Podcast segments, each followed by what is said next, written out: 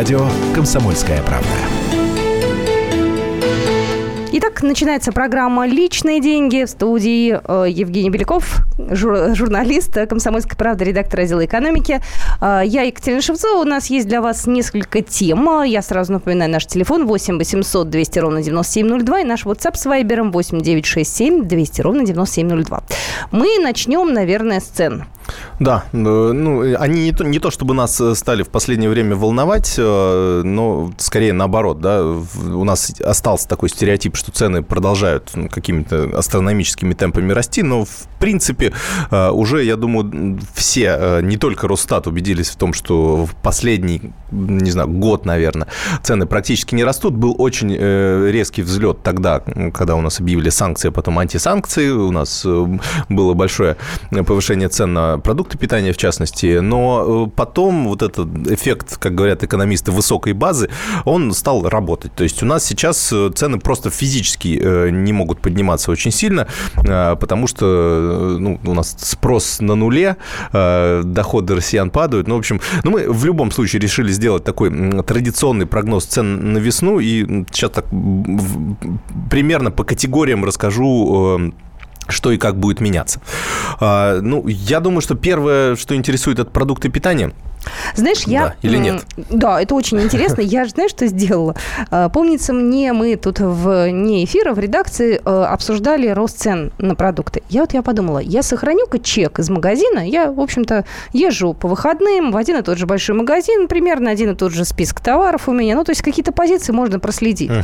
Вот, я их покупала и год назад, и полтора года назад. Вот вчера как раз взгляд упал на этот пожухлый кусочек бумаги, этот чек хранится у меня, его вот присобачила к холодильнику. Надо посмотреть, посмотреть, насколько он совпадает или не совпадает э, с теми ценами, а, которые есть сейчас. Ну. Ну да, ну чтобы не быть голословной. Там прошлая осень, там даже позапрошлая осень у меня. Так. Я никак не могу. Ну вот я завтра посмотрю. Сегодня, а, вернее. еще пока нет Да, да, да. Я просто вот вчера взгляд упал, как-то я привыкла к этой бумажке, уже надо посмотреть по факту, есть э, или нет рост. Угу. И насколько он э, в процентах э, выражается. Ну, на самом деле, рост, вот если посмотреть, сравнивать как раз с прошлым годом, то у нас есть такая очень сильная тенденция. У нас идет снижение темпов инфляции. С начала года Росстат отмечает, что у нас меньше 1% рост. В январе обычно, ну так, в январе-феврале достаточно серьезно э, цены растут, и э, они так задают какой-то тон. У нас потом понятно, что есть такой сезонный спад э, где-то в июле, в августе, в сентябре, и потом уже какой-то всплеск в декабре. Но, тем не менее, начало года, оно такое достаточно бодрое всегда с точки зрения роста. Сейчас наоборот.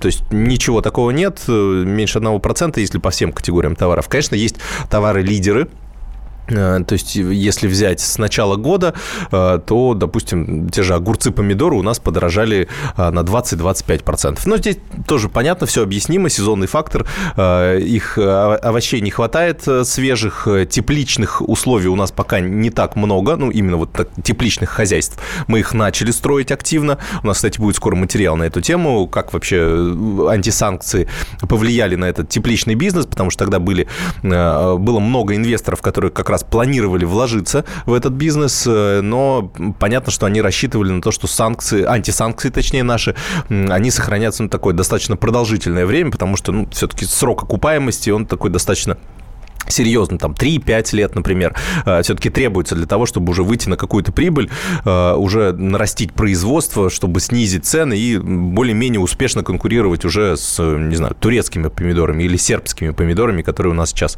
э, на рынке есть. Поэтому, конечно, рост определенно есть, но сейчас он будет постепенно сходить на нет. 1 марта у нас уже, не знаю, через пару месяцев пойдет первый урожай, например, с точки зрения фруктов наш, российских. Э, карто, картофель, например, ну, тоже. картофель еще из ну, еще... ближайших наших республик, э, да. бывших советских, Азербайджан там. Тоже будет идти. Плюс э, сейчас будут избавляться от излишков на складах, потому что картофель склонится, я помню, был в таком большом картофелехранилище, делали мы репортаж оттуда, когда резкий рост цен на картошку был. И, конечно, уже к весне там они ее активно перебирают, что, что-то гниет, гниет, что-то там э, э, каким-то образом уже не подходит, выбрасывается и так далее. И, конечно, нужно весь этот э, объем Скинуть. распродать как можно быстрее для того, чтобы потом э, заполнить его чем-то другим, потому что, ну, иначе, иначе она просто сгниет. На следующий а год я... этот продукт не останется. А ты знаешь, вот я всегда удивляюсь, откуда, думаю, такие низкие цены на какой-нибудь экзотический фрукт, например, а? да, или начинают авокадо распродавать по каким-то совершенно бросовым ценам, да, ты приходишь в магазин, не то чтобы эконом-класса, а сильно-сильно эконом-класса, и тебя спрашивают, хотите ли вы купить авокадо по акции? Я сразу теряю челюсть и спрашиваю, да, а что с ней Я заметил, заметил ананасы, вот буквально заходил, я, я посмотрел, цена там порядка 95 рублей за килограмм. Э, ананас, вот это, ну, то есть мы представляем, да, его где-то там собрали, через полмира привезли да. к нам. И распродают. И распродают. А он же большой, он же вот с этим, с этим большим вот этим, как, как называется, хохолком, да, этим, э, этими листьями, да, его же надо... То есть это не просто так какой-то, ну, не знаю, мандарины. Мандарины более-менее э, удобно перевозить, да, хотя, хотя, хотя тоже, мне кажется, что мандарины как раз быстрее, и так далее. быстрее они Ну, в общем, вот я, честно говоря, э, очень всегда удивляюсь, когда у нас на прилавке лежат, например, продукты, которые изготовлены сделаны ну, реально за 12-15 тысяч километров от э, э, нашего магазина, и они стоят меньше, чем э, продукты, сделанные, не знаю, в нашем подмосковном каком-то хозяйстве, да, или, например, в хозяйстве, которое там в соседней области находится. Как? То есть я, честно говоря, до сих пор понятно, что логисты объяснят, можно посчитать себестоимость, что доставка при больших объемах, она выливается там в добавку в несколько рублей всего килограмма, но тем не менее это настолько поразительно, что я до сих пор не могу к этому привыкнуть. Мы, кстати, планируем сделать такой большой, а, большой репортаж с объяснением вообще, вот как, э, как эти экзотические фрукты к нам попадают, как выглядит вообще этот путь от момента сбора этого урожая где-нибудь в Латиноамериканской республике и э, до момента, э, включая момент доставки через, не знаю, Атлантический Тихий океан и, и через страны Европы к нам сюда, через распределительные центры, которые находятся находится в, разных в разных регионах тоже и, и по России. Потом вот эта штука попадает э, к нам э, на прилавок и при этом стоит таких вполне себе вменяемых денег. Ну, вот как раз проверим, сколько чего, от чего образует себестоимость и почему э, вот этот вопрос меня всегда очень волнует, и я, наконец, думаю, найду э, на него ответ. Почему, черт побери, бананы стоят дешевле яблок, даже когда у нас яблочный сезон? А потому что бананы – это самый-самый покупаемый продукт в наших гипермаркетах. Нет, это... так может, может быть самый покупаемый, но его ж нужно доставить из Эквадора. Эквадор у нас очень далеко, а яблоки у нас вот здесь, вот в Тверской области, не знаю, собирают, в Сызрани, в Самаре, где угодно. Тут на следующий день он уже здесь. А здесь три недели он едет, плывет Потому к нам что еще. банан, он и в Африке банан. Сорт один, да, там, как правило, вид один, ну, максимум ну два, да, маленькие и большие, все. А яблок их много раз. А все равно дешевле стоит, чем даже наши сезонные яблоки. Э, вот, вот можно, конечно, не, в самый, в самый пик сезона, конечно, яблоки стоят 20, 25, 30 рублей, да, ну, бананы тут подороже становятся. Но во все остальное время нет. Все остальное время по-другому. Как, почему, не знаю. Вот Присылают нам сообщение, бананы растут сразу в, меш... Э, в мешок, сразу на кусте. Ну да, а как, как это влияет на себестоимость? Ну, в мешок, да. Я видел, кстати, это, да. Я не видел? Я, я видел репортаж, да, большой, мы сейчас готовились как раз к этому материалу. Там, там интересный сбор, да, но это ж мешок, там целый, целая э, структура, как, как их вот эти мешки потом доставляются тоже в распределительный центр, там через вот это э, поле э, тростниковое, там не тростниковое, да. Ну, очень интересно. Это все-таки... И там же вот эти... Это огромное поле, все-таки яблочное дерево, оно дает дает сразу много продуктов. Яблони здесь, называется яблочное яб... дерево. Да-да-да. Ладно, ребят, мы продолжим наш разговор. Нам присылают сообщения, мы их зачитаем в наш WhatsApp и Viber 8 967 200 ровно 9702. Вы можете позвонить к нам а, по телефону 8 800 200 ровно 9702. Мы сейчас поменяем тему. А, будет у нас еще про банкротство интересный разговор. Оказывается, 700 тысяч россиян могут стать банкротами. Личные деньги.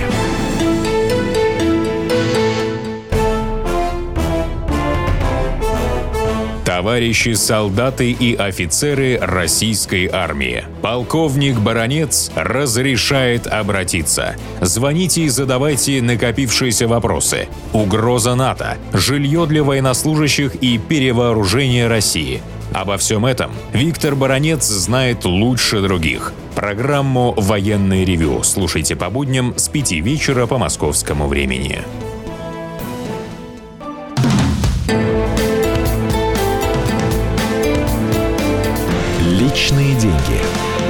Радио «Комсомольская правда». Продолжаем нашу программу. В студии Евгений Беляков, редактор отдела экономики. А Я Екатерина Шевцова. Э, Сообщение приходит в России. Товар пока не пройдет через 10 оптовиков, не попадет в магазин. А прикиньте, какая цена через 10 оптовиков. Слушайте, а через 20, а через 30. Яблоки точно так же проходят через оптовиков. И бананы проходят, и клубника проходит. Только стоит все по-разному. И спрос разный. Да, ну, пос- посредники на самом деле помогают. Э, Мы так Чем помогают? Тем, что они доставляют продукт прямо к нам. Вот мы вот сейчас сидим в студии, мы можем э, пройти буквально, не знаю, 50-100 метров, да, спустившись на лифте, зайти в соседний магазин и взять этот банан, например. А, вот как его э, добыть нам самим без наличия посредников? Ну, тот же магазин, он, по сути, тоже посредник между производителем банана и нами, как, как покупателем. Так бы мы могли, наверное, да, куда-то, не знаю, заказывать. в- Была бы доставка бананов, да, из Эквадора через э, какой-нибудь, не Амазон, да, условный. Вот мы бы заказали бы этот банан, три недели бы его сидели, ждали бы, пока он к нам придет. Потом бы наслаждались его замечательным вкусом. Ну, прям действительно как десерт. Стоил бы он как чугунный мост, естественно, конечно. Вот. Но посредники здесь всегда помогают нам. Ну, они создают нам дополнительное удобство, за это берут дополнительные деньги. Хотим, платим, не хотим, не платим, заказываем самостоятельно. Трудозатраты на яблоки в разы выше, чем на бананы. Перевозка морем, э, осень, дешевые и дозревают бананы. В пути как раз пока едут. Они дозревают, вы имеете в виду, пока едут? Я вот не понимаю, почему бананы собирать легче, э, чем яблоки? Вообще не Ты понимаю. на меня так смотришь, я говоря. никогда Да. никого не собирал ни разу в жизни. Я, яблоки То же дозре- самое. до- дозревают только на дереве. Ну, слушайте, нам и а, авокадо, кстати, в России тоже поступают такими достаточно жесткими. И груши зеленоватые бывают. И, кстати, э, манго. Что-то меня дернуло купить манго. Ну у да, нас в их надо ждать, пока Это дозреет. зеленая, невкусная субстанция отказалась, которую надо было грызть, и фу, Так невкусно. надо было положить просто и пускай Я боюсь, что она бы тогда стала мягкой и такая же зеленая. А. Понимаете, вот этот вариант дозреет, он может дозреть, а может и не дозреет. Ну ладно, Э, что тут? Голосуйте рублем. Хотите покупать зимой экзотические фрукты? Покупайте на свой страх и риск. Хотите клубнику есть в сезон? Меньше рискуйте. Здесь Ну. дело ваше, в общем-то. Да, что касается цен э, других, да, мы так продукты питания затронули, то есть, э, в принципе, э, сейчас каких-то резких изменений ни на, ни на одном из рынков э, не предполагается. То есть, э, ни крупы, например, да, очень часто у нас мы помним это, эту историю с гречкой, да, ни соль, э, помним тоже э, э, истерию насчет того, что соль у нас очень дико подорожает, и многие купили себе по 10-15 килограммов, теперь не знают, что с ними делать, потому что столько соли нам физически не нужно. А, И, и так далее. То есть на других рынках тоже ничего такого серьезного в плане как подорожания, так и удешевления происходить не будет. Ну, это все связано с тем, что у нас действительно темпы а, роста инфляции, они снижаются. Они, конечно, не от хорошей жизни снижаются. Единственное, что у нас покупательский спрос падает, раз, э, и, э, ну, это такой ос- основной фактор, по сути. А, Плюс у нас появляется такой, ну, достаточно большая конкуренция на рынках э, сейчас э, возникла. У нас такой а, мода на э, фермерские хозяйства появилась. Ну, есть- хорошая мода, мне кажется. да, да, да. У Почему нас нет? поэтому они заполонили э, очень э, много ниш, например, в мясном, в мясной отрасли, и таким образом такое предложение увеличилось, и э, сейчас уже э, это стало давить на цены. Что касается тех товаров, которые все-таки будут расти, во-первых, это бензин. Бензин у нас, ну, там помимо общей инфляции у нас рост э, акцизов идет э, и рост, э, ну, как это ни странно, рост цены на нефть. Да, то есть она тоже влияет. Понятно, что мы всегда обсуждаем, почему цена на нефть растет, бензин растет, цена на нефть падает, бензин падает. Э, э, Бензин, наоборот, все равно продолжает расти. Но э, вот такая у нас ситуация, да, э, потому что не только цена на нефть влияет на бензин, там влияет и, некоторые другие факторы, вот в частности рост акцизов, который он продолжается, несмотря на то, что тогда объявляли, что это сделают всего на три года, по рублю прибавят каждый год, но за это нам отменят транспортный налог, ничего этого не произошло, и акцизы у нас больше трех лет уже растут каждый год э, на бензин, и, э, соответственно, транспортный налог нам никто не отменял. Другое дело, что разница в темпах, да, сейчас вот сразу несколько факторов, они сложились и э, активно давят на э, рост цен на бензин. Но он составит порядка 8-10% э, по прогнозам в этом году. Угу. Э, но это будет вдвое выше официальной инфляции. Э, ну, в общем, что будет на самом деле, мы пока, э, пока не знаем. Пока рост не сильно большой, не сильно он отличается от общего роста э, цен. Э, но я думаю, что в течение года, конечно, топливо будет дорожать такими опережающими темпами, я думаю. А, что касается еще, еще кстати, хорошего хороший вопрос, который часто задают по поводу э, доллара. Вот укрепляется же рубль сейчас, да? Да. Будет ли все дешеветь? Ну, ну будет ли все логичный вопрос, да, потому что когда у нас скакнул доллар, у нас цены резко повысились, а потом он начал отыгрываться обратно, а цены как были, так и остались. Да, ну они у нас на какие-то категории товаров они резко повысились, а на какие-то все зависит от рынка. То есть э, часто пример этот привожу э, автомобильный рынок. Тогда очень долго. Вот у нас рубль рубль рухнул, э, не знаю, э, когда он первый раз, первый раз он начал осенью э, рушиться. Очень долго, несколько месяцев автопроизводители вообще не поднимали цены, распродавали как есть. Потом кто-то начал 10% прибавили, хотя рубль просел в два раза, даже больше. И потом постепенно-постепенно, чтобы сильно... Вот как с бензином происходит. Там же не, не берут... Акциз повысился, ну и по идее можно сразу на 5% поднять стоимость бензина, да? На автозаправочных станциях. Но никто этого не делает, потому что понимает, что это ну, очень сильно ударит по кошельку. Это люди, э, это плюс э, у нас конкуренция внутри, э, внутри вот этих крупных компаний на этом рынке. Они, конечно же, друг за другом следят за своей ценовой политикой. Естественно, если кто-то выбивается и слишком задорого начинает продавать бензин, конечно, у него выручка начинает резко падать, потому что ну, можно доехать до ближайшей заправки другого бренда и заправиться там. Поэтому здесь вот, вот эти сдерживающие механизмы, они все-таки работают. А, но теперь это работает сейчас в обратную. То есть эм, э, бизнес же не понимает, насколько э, стабилен нынешний курс э, доллара. То есть не получится ли так, что сейчас они, конечно, цены снизят, но потом через буквально, не знаю, месяц-два доллар вернется, например, к 70, и, и что опять делать? Опять повышать? Это опять негатив, это, ну, со стороны. То есть повышать, э, ну, как сказать, повышать цены очень, как бы это ни казалось нам, потребителям, что это очень легко на нас переложить всю эту ответственность, да, как часто говорят производители, они вот, ну, они, они-то не парятся, они просто переложат деньги на потребителя, вот эти продавцы, и ничего страшного, им-то какая разница. Нет, им большая разница, потому что это сразу же сказывается на выручке, э, на настроениях покупателя, который видит увеличение цен, сразу начинает искать альтернативу, и он ее находит все все-таки у нас такая рыночная экономика во многих отраслях. Ну, так что здесь сниж, снижать цены, с одной стороны, можно, тоже пытаясь выиграть в этой конкурентной борьбе. С другой стороны, это очень опасно. Можно себя завести э, в такую ситуацию, что получи, э, понизив цены, получив выручку рублевую, в момент следующей закупки окажется, что доллар э, очень сильно э, подорожал, и теперь ту же самую импортную продукцию нужно покупать э, ну, за другие деньги в рублевом эквиваленте, а их уже нет. Так что, ну, вот я не думаю, что сейчас будет резкий процесс, я думаю, что он начнется, по крайней мере, потому что за последние пару месяцев рубль действительно э, укрепился на 10%. Если он еще сохранится на этом уровне, там, месяц-два, например, а, что, в принципе, по прогнозам э, достаточно э, многие аналитики сходятся, что действительно, наверное, на, на этом уровне он закрепится, потому что цена на нефть тоже сейчас будет в этом коридоре 55-60 э, находиться. Так что я думаю, что здесь ну, какое-то понижение цен на импортные товары, оно все-таки должно произойти.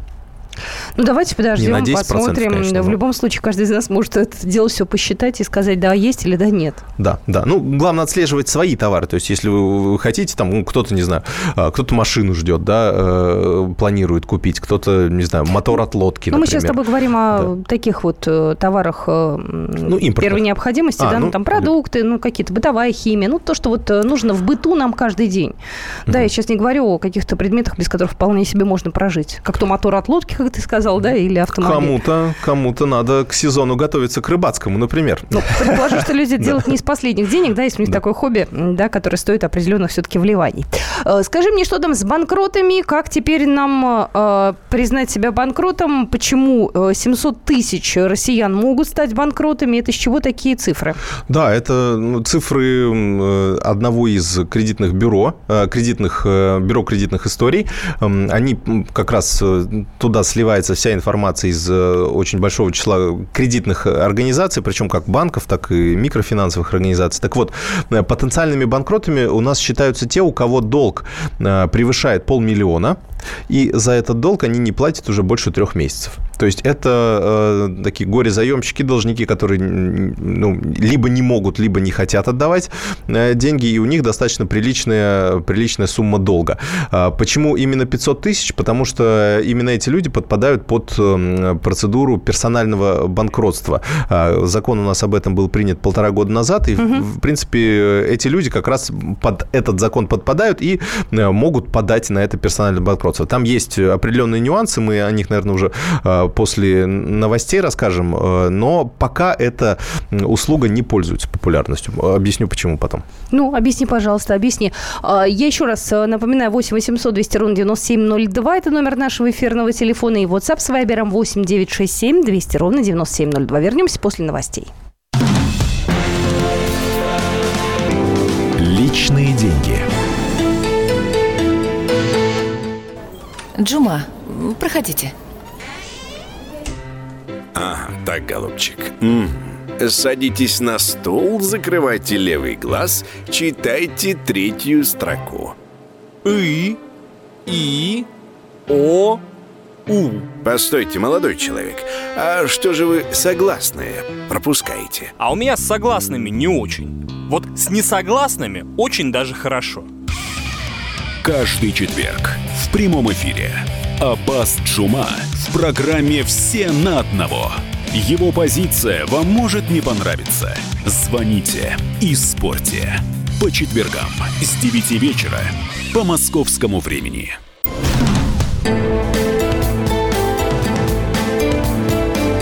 Личные деньги. На радио «Комсомольская правда».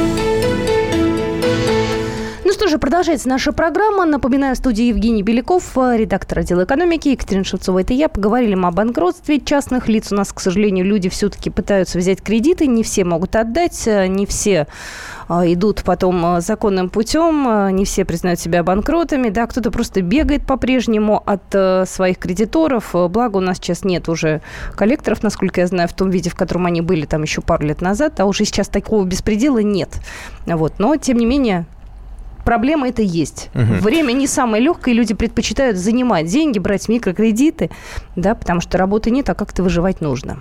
Да, действительно. Э, ну, что касается вот этого э, персонального банкротства, э, достаточно, вот мы видим, что достаточно большое количество людей подпадают под эту категорию. То есть, и казалось бы, что легче взять и все-таки объявить себя банкротом, избавиться от этого долга. У кого-то же не 500 тысяч, то есть это больше 500 тысяч. То есть у кого-то миллион, у кого-то два, у кого кого-то, не знаю, у кого-то еще больше. Но почему-то народ этим не пользуется.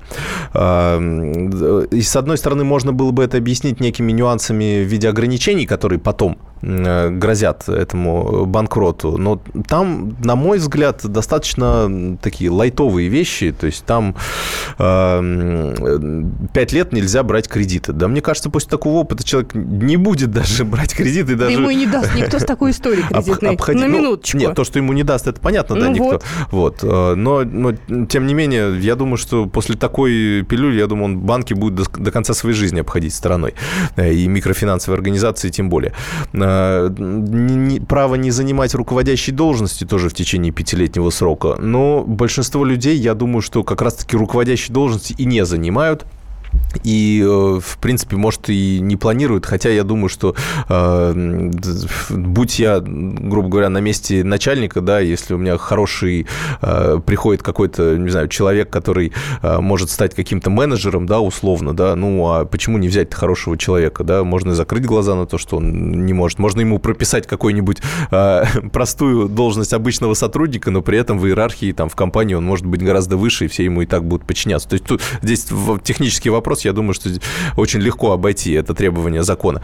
Но что тогда смущает? Смущает, видимо, всего 30, 33 э, тысячи человек, сейчас может быть уже чуть больше, это такая э, не самая последняя статистика, может быть до 40 тысяч человек уже это количество увеличилось, тех, кто реально прошел эту процедуру, уже объявлен банкротом, ну и, соответственно, э, ну, либо сейчас находится в процессе как раз признания себя банкротом и может тем самым от своего долга так или иначе отказаться.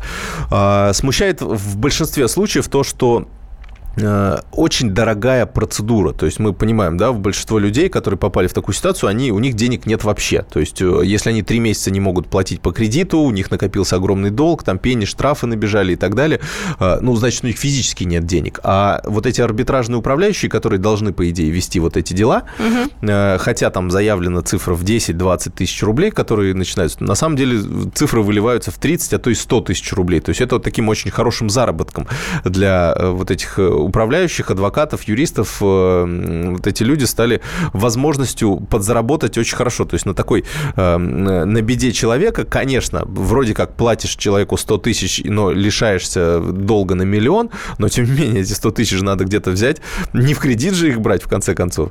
Вот. Поэтому э, здесь такая достаточно интересная ситуация, и уже финансовый омбудсмен Павел Медведев тоже говорил, что ну как-то надо привести это уже не то чтобы в легальное поле, оно вроде в легальном, да, но, по крайней мере, чтобы это было, чтобы эта процедура была доступной для человека, чтобы если у него есть, возникла эта проблема, мы же, мы же зачем это хотим? Затем, чтобы очистить, э, во-первых, э, рынок от таких ну, сомнительных у, у, э, долгов, да, то есть, с одной стороны, эти вещи висят на балансе у банков, и они рассчитывают на, на получение этих денег, да, угу. то есть это и в, в активах учитывается. С другой стороны, мы, тоже нам нужно как-то этих людей освободить от этого долга, потому что а, пока на них а, вот это бремя висит, они, по сути, являются, ну, плохими потребителями, плохими клиентами, у них все деньги уходят на, на, на выплаты этого, этого долга, они не идут, по сути, ну, так, не знаю, в экономику, в потребительский сектор, да.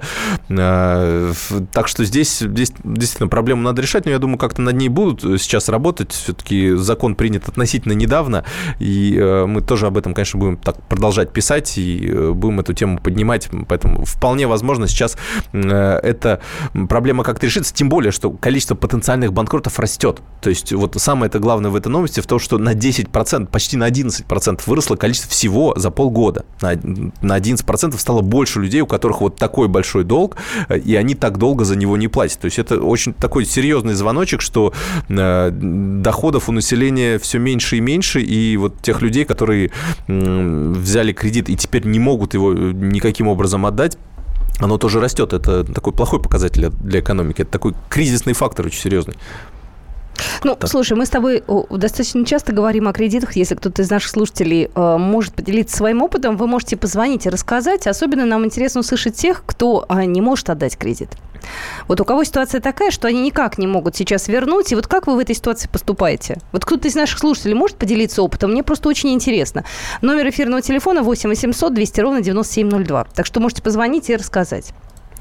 Да, ну, э, я думаю, что здесь с темой банкротов... Э, ну, принципе... мы пока ее в стороночку отодвинем, да. мы ее обсудили достаточно плотно, Очень. мне кажется. Я бы еще, честно говоря, мы уже обсуждали как раз во вчерашнем эфире гособлигации, я бы вот еще раз обсудил, потому что действительно тема такая интересная, неожиданная. В апреле мы, конечно, будем знать больше, э, будем э, понимать, как это работает, где можно это получить, насколько действительно упрощенный механизм или, или он тоже будет как-нибудь забюрократизирован бюрократизирован настолько, что нормальному человеку взять э, и вложить деньги в эти гособлигации никаким образом не получится. Я напомню буквально в нескольких словах Э, что, э, о чем идет речь? Э, глава Минфина Антон Силуанов заявил о том, что Минфин, российское государство, снова будет выпускать так называемые народные гособлигации. То есть теперь можно будет без открытия брокерского счета, потому что действительно брокерский счет это такая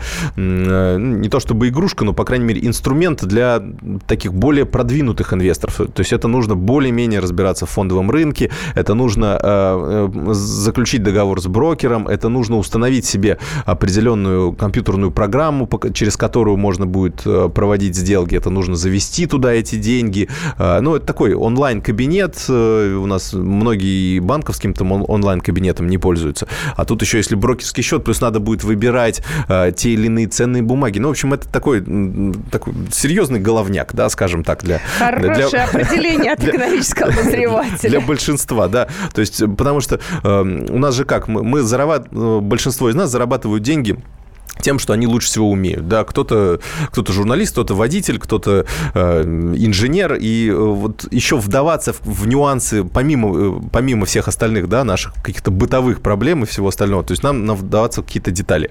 А, то здесь нам государство предлагает такой механизм достаточно э, удобный и достаточно выгодный, что самое интересное. И вот, э, в принципе, я думаю, что мы вот в апреле даже проведем какой-то эксперимент и купим эти гособлигации, расскажем, как оно. За казенный счет? Нет, за свой. Почему? Зачем? Mm-hmm. Нет, зачем? Надо, это, это, это, это такой... Все эксперименты должны происходить, вот все денежные эксперименты должны происходить со своими деньгами. Тогда реально чувствуешь, э, ну, то есть э, какую-то эмоцию, отдачу. Хорошо, хорошо. Принцип. Ты будешь на себе тогда Конечно. все это. Да, да. У нас есть э, звонки в 8 800 200 ровно 9702. Юлия, здравствуйте. Здравствуйте. Слушаем вас. Здравствуйте. Здравствуйте. Ну вот э, по поводу возвращения кредита. Я хочу сказать, что пока никак не решаю. Самое интересно, чем дело закончится. Писала несколько писем о том, что мы стали многодетной семьей и нет возможности э, выплачивать такие суммы и просила продлить кредитный договор. Э, тогда еще существующий банк ответил, что не могут они пойти на такие условия. А на сегодня закрыт банк и страховое агентство – говорит о том, что мы должны платить пени и увеличенные э, проценты по договору. А вы обращались куда? Э, получается, вы э, пока не подавали заявление о банкротстве. Вы только обращались в банк с просьбой, ну, соответственно, каким-то образом реструктурировать, ну, мы да? не банкроты, поэтому заявление мы никакое не подавали. Ну, просите... Я, наоборот, uh-huh, хочу uh-huh. закрыть кредит, но хочу, естественно, его закрыть той суммой, которая у меня прописана в кредитном договоре. А у вас какая-то просрочка, да, была или что? Да, у меня сейчас просрочка, да. Ага, а, понятно. То есть вы э, как бы просите, чтобы пеню не платить, а заплатить, по крайней мере, просто те проценты, которые э, набегали, да? Да, которые прописаны в а, Ну, такой, да, это кейс, эм, ну, по идее, да, ваш кредитный портфель должны вроде как отдавать другому банку при банкротстве э, той или иной организации. Там угу. кредитное обязательство переходит э, в какой-то другой банк обычно. Да, и там, по идее, должны уведомлять сразу же после того, как приходит э, временное управление вот, в, в ту кредитную организацию, которая, соответственно, обанкротилась. И там должны сообщать, кому теперь платить эти деньги. И, собственно, пока вам это не сообщили, там пеня не должна набегать. То есть, либо там какая-то... Но это нужно... Если, если там такая серьезная проблема, то лучше, наверное, в, такой, в аппарат финансового бутсмена э, обратиться. Э, я думаю, что Павел Медведев его зовут. Э, там он обычно к таким э, историям очень так, э, хорошо относится. У нас еще минуточка есть. Давайте услышим звонок. Валерий, здравствуйте. Здравствуйте. Я в эфире, да? Да, да, да, у вас минутка есть, рассказывайте. Да, да, ну вот у меня такая история, я быстренько расскажу. Э, в апреле 16 года у меня два кредита, в общем. В апреле 16 года я работал э, в Росфинадзоре, его ликвидировали угу. успешно, полностью по всей России. Ну и практически остался без... Э, не, ну, не мог выплачивать, потому что не с чего было платить, естественно, стал на, на это, на, на биржу труда, Э, платили там 6, платят 6 с чем-то. Сейчас, правда, я пенсию оформил, ну, 12 тысяч. И мне практически... Я не могу оплачивать. Я обратился в банк, ну, сказали, что ни, ничего, ни, ни реструктуризации не будет никакой, так что давайте выплачивайте как хотите. Потом за меня взялись эти товарищи. Угу. Они подавали э, на ну, персональное банкротство? Кто? На банкротство не подавали? Э, я узнал, но это такие деньги, мне где вот. взять, понимаете, я в вот. Басе, я 12 тысяч получаю пенсии, uh-huh, вот сейчас оформил пенсию досрочную. Понятно, да. понятно. Ну, ну вот, вот о чем я и говорил, да, это действительно проблема. Вроде инструмент есть, возможность есть, а, а воспользоваться им. А воспользоваться очень дорого. Ну, Спасибо всем, кто принимал участие в нашем разговоре. На этом мы программу «Личные деньги» заканчиваем. Но к кредитам мы обязательно еще разок вернемся и посвятим этому всю нашу программу от начала до конца. Евгений Беляков был в студии, я Екатерина Шевцова. Личные деньги. И сошлись они в чистом поле. И начали они биться. Каждый за свою правду. И не было в той битве ни правых, ни виноватых. Звон стали. Крики поверженных. Самый беспощадный проект радио «Комсомольская правда». Радио «Рубка».